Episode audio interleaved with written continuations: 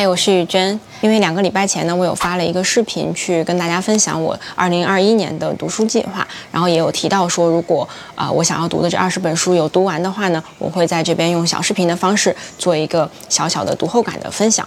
然后刚好趁着这个过年的假期吧，我就已经读完了第一本书。最早其实我在买这本书的时候呢，也是因为它的封面跟这个标题叫做“我在秘密生长”，就会让我很好奇这种秘密的生长是什么意思呢？前几天呢，我其实基本上是两口气读完的这本书，然后我觉得如果其实时间充足的话，一口气读完可能感觉会更好。因为这本书呢，它其实也并不算是小说，是这个作者叫艾玛雷耶斯他自己亲身的经历写出来的故事。而且呢，它其实并不是一个他自己完整的按自己的生平去写的故事。它的形式呢，是他每一篇都只是一封信，他写给他朋友的信。所以每一章的开篇呢，都是像信件一样，他会写“亲爱的赫曼”，然后冒号，这个应该就是他的一个好朋友了。然后他接下来就是边回忆边去讲述自己当时童年的故事。所以呢，这本书一共是。有二十三封信组成的。我自己读完最大的感触吧，其实是非常的震惊，因为这个作者艾玛呢，她生活在哥伦比亚，然后是一九一九年出生的。然后那个时代，其实我本身对于历史不是非常的了解，但是呢，就啊通过这本书了解到当时是有非常强烈的种族歧视的。然后这个作者他不知道自己的父母是谁，他跟他的姐姐呢是被一个他们称作玛利亚小姐的人相当于收养吧，就是养在身边。但是读的过程中呢，就能感受到其实这个玛利亚小姐并不是。嗯，可能并不是因为爱他们去收养了他们，我觉得更多的可能是为了自己吧。就是他可能自己觉得他需要一个，呃，需要孩子，会需要人帮他干活，或者说他需要有人在他身边。但是大多数时候其实都是非常残忍的，就是有事的时候就把这些孩子锁在家里，真的是完全没有食物，不留食物，在一个小房间非常黑也没有窗户的情况下，就把他们锁在家里很多天，就是感觉很多次都是濒临要饿死的那种状态。然后后来也会开始打他们，最后呢是在这个艾玛也是很小的时候就把他们两个姐妹就丢在了火车站，自己就走掉了。所以艾玛跟她的姐姐后来是被一个修道院收养了，然后大概二十年后呢，艾玛自己逃了出来。我在看前面推荐语的时候呢，有看到他说，其实这本书的伟大之处是艾玛的讲述不带任何怨恨。不过我个人读下来的感受呢，其实我觉得他不是没有怨恨，他不是完全的接受了说这一切的发生应该是合理的或者说是公平的。我更多的感觉他其实讲到很多事情，他用的是讽刺的一个语气，他会以他自己幽默的方式，嗯，把这个像故事一样讲给他的朋友听。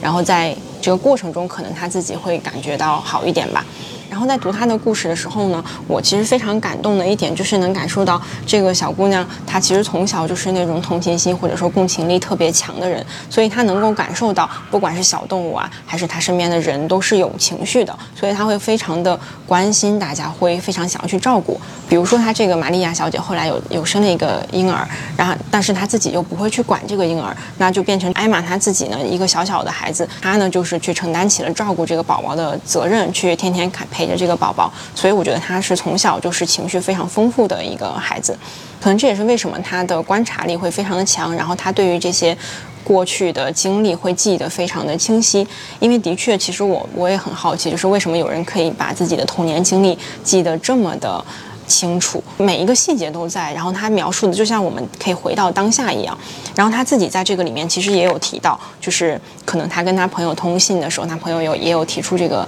啊问题吧。然后他自己也写到说，我也觉得一个过着正常生活的五岁孩子是无法如此忠实的复述童年往事的。然而不论是我还是艾莲娜，都记得清清楚楚，仿佛那些事就发生在今天，而我也没有办法向你解释原因。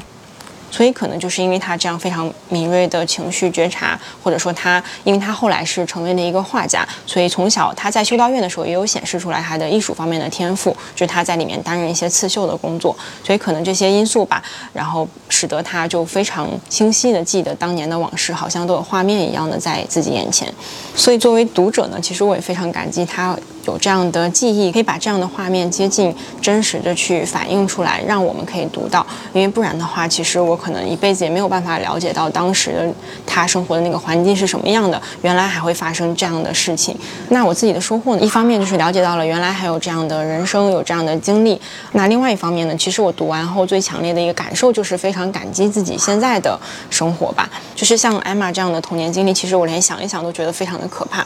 但是呢，我自己其实生活在一个啊比其他来说非常幸福的家庭，然后整个社会自己所在的环境也都是很安全的，然后也平平安安、健健康康的长到了现在。所以我觉得啊，这个也是我自己很大的收获之一。所以也非常推荐这本书给大家。我认为，如果说你是对啊一些人生的经历有兴趣的话呢，其实这个真的是一本非常非常好的书，一定会让你得到很多的收获。最后呢，因为我最近在整理自己的大书柜，因为上面我发现有很多书其实放了好多年，我可能读过一遍之后，接下来几年也不一定会去再读，尤其是像一些小说题材的，或者说这种故事性的。所以呢，最近也是送出去了好多书。那对于这本书呢，既然我读完了，也得到了自己的收获，接下来呢，我也希望把它可以送出去，传递到他的下一位读者手里。如果你是住在新加坡的话呢，可以给这支视频点赞，并且留言，简单告诉我为什么你想要读这本书，那我就会在大家的评论中选取一位，然后把这本书送出去。那我们下期读书视频见。